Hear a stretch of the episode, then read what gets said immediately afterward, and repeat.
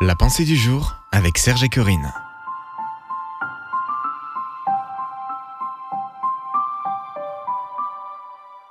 Pardonnez afin que vous soyez pardonnés à votre tour.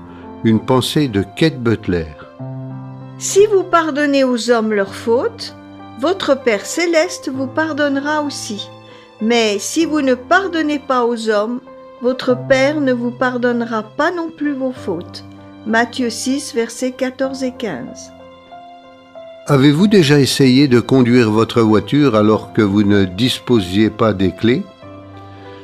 Vous ne pourrez pas aller bien loin sans les clés, même si votre voiture se trouvait stationnée juste devant votre trottoir ou dans votre garage, n'est-ce pas? Lorsque nous lisons Matthieu 6, versets 14 et 15, Jésus nous dit que nous ne pourrions pas aller bien loin dans le royaume de Dieu si nous ne détenions pas l'événement clé qu'est le pardon. Il nous a dit que le Père ne nous pardonnerait pas nos offenses à moins que nous pardonnions à ceux qui nous ont offensés. Je ne sais pas ce qu'il en est de vous, mais j'ai eu besoin de pardon dans le passé et il est fort probable que j'en aurai également besoin dans le futur. Alors, je veux rester dans cette position où il m'est possible d'en bénéficier. Lorsque vous refusez de pardonner, vous vous accrochez à quelque chose qui s'est produit dans le passé. Vous devez laisser des offenses du passé si vous voulez opérer avec succès au sein du royaume de Dieu. Une action pour aujourd'hui.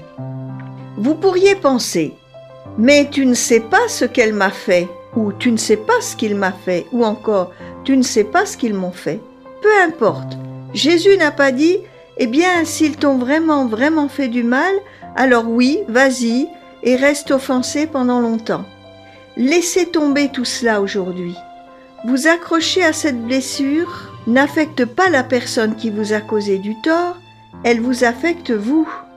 Vous ne pourrez opérer dans le royaume de Dieu où tous vos besoins sont comblés. Si vous refusez de pardonner, alors décidez de pardonner par la foi aujourd'hui. Retrouvez la pensée du jour sur www.topchrétien.com.